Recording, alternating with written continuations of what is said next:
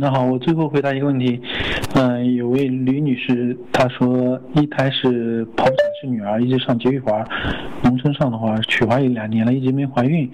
呃，特别想抱孙子怎么办呢？那个这个情况的话，就是我刚才讲的，你按照两年了，已经按照不孕症来处理。那先查男方的，然后男方检查是因为特别嗯没有什么危险，所以先让他去查。然后你这边呢可以去做呃排卵方面的一些监测，通过基础体温啊，呃通过超声监测排卵啊，啊通过 B 超啊来了解你有没有一些啊一些气质上的一些问题。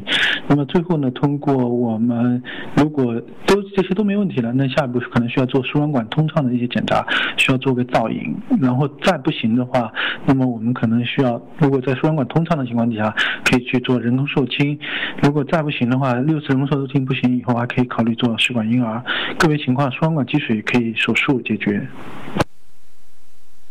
好的，那感谢天下女人的邀请。那么今天直播的活动就到此结束。